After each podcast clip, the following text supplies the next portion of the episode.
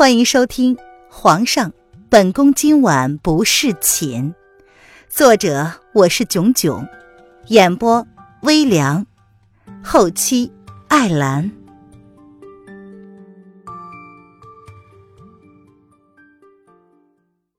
第一百六十章，看穿不能说穿。叶德风听了落雾的回答。他并没有说什么，只是多了几分认真的说道：“本王给你两天的时间，将白胜的白城令弄到手。”啊，属下明白。洛雾闻言只是点头应允，爷想要的估计是可以在白城内来去自如的白城令。据说这白城令只有两张而已。叶德风满意的勾了勾唇，突然想起来什么似的。举杯，若有似无的问了一句：“本王的那个侄儿现在在哪儿啊？”“呃，这……呃，据说皇……呃，公子已经跟着萧国的将军里应外合，将萧氏兄弟拿下了。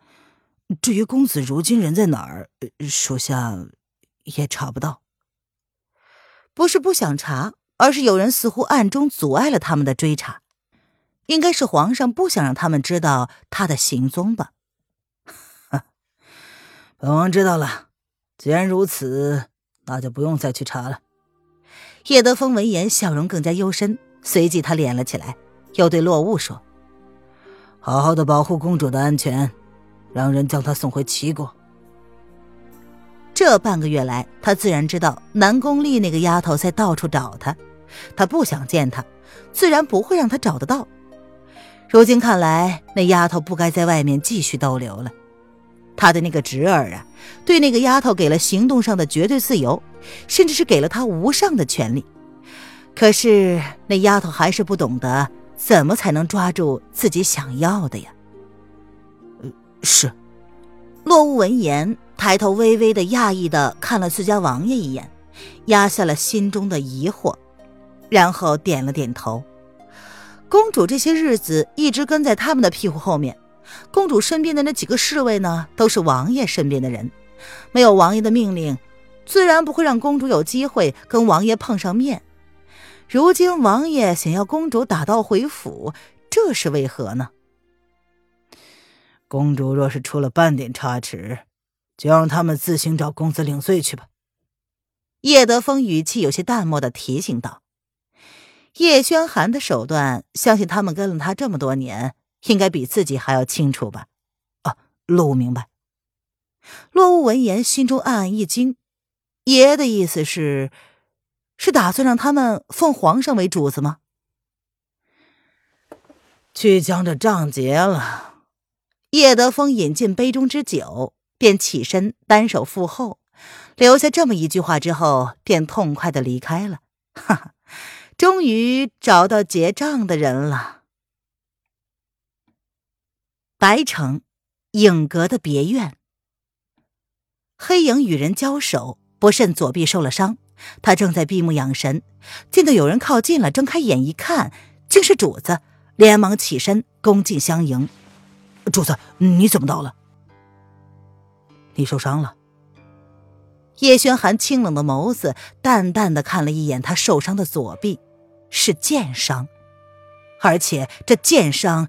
已经深至骨头，有黑血渗了出来，看来是剑上有毒。属下无能。黑影闻言，眸子暗了暗。他听到皇后的失踪消息之后，便一路追踪，追了一路，他们在十里之外的郊外发现了两队人马，已经交上了手，而其中一队竟是影阁成员。黑影发现了皇后的踪影，两队人马实力相当。不分伯仲，黑影正要上前夺回皇后，却被前来支援的人偷袭了，左臂受伤。那个人武功高强，身形诡异，影阁死了两个成员不说，皇后也被他带走了。知道对方是什么人吗？叶轩寒闻言，眸子的温度冷得足以冻死人。太黑了，属下没有机会跟对方交手，那人便已经掳走了皇后。他臂上的伤口是有毒的，所以连包扎都不能，只能点了周围的穴道，禁止周围的血液继续流失。让风影给你止血疗伤，皇后的事不用你管了。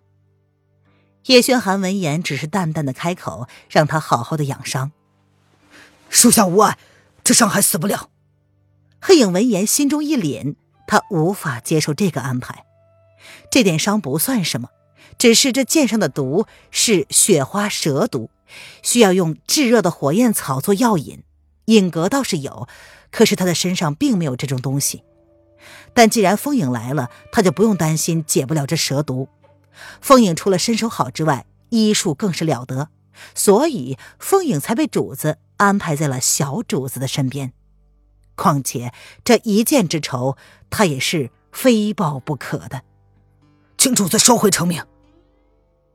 你先好好养伤吧，若是能动手，朕不会让你闲着。叶轩寒自然能明白黑影的想法，但也只是淡淡的提醒他，一切。要以先养好伤再说。属下明白。黑影闻言点了点头，他知道主子没有拒绝他的提议。白城最近可有动静？说完了伤势，叶轩寒突然将话题转到了重点上。白城，呃，这个要问影玉。黑影闻言一愣，脑中闪过了一些念头，快的让人抓不住那是什么。影玉，叶轩寒双手负后，从怀中掏出了一本书来。这是影月从萧逸天身上搜到的东西。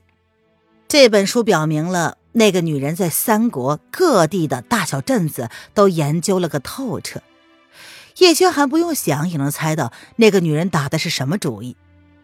上面有那个女人画下的重点，偶尔还会做一些记号。那清秀潇洒的字体，和他曾经夜夜寄托思念的兵书里的字体一模一样。影玉参见主子。黑影给人使了一个眼色，影玉不过瞬间便出现在了叶轩寒的身后。先是看了一眼黑影手臂上的伤，眉头皱得深深的，随即才给叶轩寒单膝跪地，恭敬的行礼跪见。起来吧。白城最近可有什么可疑的人出现？叶轩寒虽然是在询问，但其实他早就已经肯定了部分事实，只是他需要影玉说出具体的来。嗯，回主子，王爷他，呃，他就在白城。影玉闻言犹豫了一下，他垂下眸子，如是说道：“以黑影的身手，这世上能够伤他的有几人呢？”恰好王爷这几天也在白城，还跟白城城主往来甚是密切，这难免不让人感到怀疑呀。跟白胜，叶轩寒闻言转过了身子，淡漠的眸子里闪烁着几许异样的光芒。呃，是。影玉是潜伏在这白城之内的普通商贾，却时时注意着白城堡里的动向。朕知道了。不用打草惊蛇。叶轩寒闻言，像是肯定了什么似的。属下不明白，主子这是？影玉闻言有些惊讶，说不定王爷知道皇后娘娘在哪儿。哼，朕想看看，他想做些什么。叶轩寒闻言，勾唇冷淡的一笑。哦，属下懂了。闻言，影玉垂下了头，没有再多说什么。去将风影叫进来，先给黑影疗伤。叶轩寒睨了影玉一眼，又看了看黑影臂上的伤口，他淡淡的说：“是。”影玉闻言也蹙起了眉头，然后起身退了下去。主子，风影就在门外候着，听到影玉的话之后，便走了进来，看了一眼黑影身上的伤口，俊脸微微的沉了下来，他的眉毛皱成了一条线，然后问。黑影，你的伤口上有没有用过药？黑影知道风影担心的是什么，他赶忙开口道：“用过止血药，知道是毒蛇之后便放血了。”哎呀，那便还好，否则啊此刻你臂上的蛇毒早就侵入你的五脏六腑了，到时候神仙难救。风影闻言松了口气。黑影不关心后果，倒是比较关心他什么时候能够好。那你身上带药了吗？嗯，不全，不过应该没什么问题的。你放心吧，将火焰草就着雄黄敷在伤口上，不出十天，你就能够痊愈了。风影闻言，又深深的看了黑影一眼。他真是没有想到，以黑影的身手，也有被人偷袭成功的一天。黑影明显的看到了风影眸中那明显的促狭的意味，于是冷冷的道：“风啊，你的医术真是越来越庸了。”白城的大街上，一路上，林渊一脸奇怪的看着小家伙：“池儿，你为什么怕风亲王啊？”说完，他心中不由得冷冷一笑。握着小家伙的手微微的紧了一些。王爷的眼神很可怕的。小男孩似乎意识到了林渊情绪上的波动，有些害怕的看了他一眼，诚实的说道：“哦，可怕吗？”林渊闻言点了点头。对于他这样的孩子来说，或许确实是可怕了一些，但是。叶德风的笑容，只有做贼心虚的人才会觉得很可怕，一般人只会敬畏而已呀，根本不会跟他对视的。池儿才不过八岁，为何老是盯着他的眸子看呢？哼，姐姐当然不觉得了，姐姐喜欢王爷吗？池儿闻言撇了撇嘴，一脸不屑的哼道：“啊，我喜欢他什么？”林渊闻言挑眉，他还不知道自己原来喜欢叶德风呢。林渊自己都理不清对叶德风是什么感觉，好像是对他有一种熟悉之感，但是这种感觉就像是面对一个多年没有见到的熟人一样，只是有种莫名的熟悉感，但是并不算是好感吧？姐姐难道不喜欢他吗？小家伙闻言歪着脑袋。将问题又丢回给了他。这个问题啊，晚点再讨论吧。如果只有熟悉感，那就是喜欢的话，那他的喜欢也显得太随便了吧？姐姐，我们刚刚让王爷付账，是不是很不好啊？毕竟他们是主，叶德风是客，这样整他，岂不是故意给他难堪？不碍事的。那个男人身上随便一样东西都是价值连城的，大不了呢就留在逍遥楼刷一天碗呗。林渊脑海之中想象了一番，竟然笑了出来。哈，呃，谁敢让他刷碗，只怕他一怒之下会将逍遥楼给拆了呢。池儿闻言也笑着说：“池儿，姐姐不喜欢你笑。”林渊止住了笑意，淡淡的看了小家伙一眼。也不管他能不能听得懂，突然如此说道：“姐姐。”池儿闻言一愣，脸上的笑也僵住了。若不是真的开心，那何必勉强自己咧嘴呢？如果笑容只是变成了一个动作的话，又何必跟自己过意不去呢？我越是跟林渊相处，池儿对他的感觉就越是复杂。从小到大，他的生活就很是严谨，不得出半分的差错。可以算计别人，却不能在脸上表现出情绪来，甚至不能有很多喜欢的东西。尊上对他唯一的要求就是要笑，不管怎么样都要笑得很开心，但却不能真的开心。尊上是唯一一个能够看出他笑容里有几分真实性的人，即便现在依旧如此。当白城堡上下都以为他是神童的时候，没有人知道他多想放下脸上的笑容，只想安静的待一会儿。就像刚刚，他也觉得这个女人的话好笑，可是却不能真的笑出来。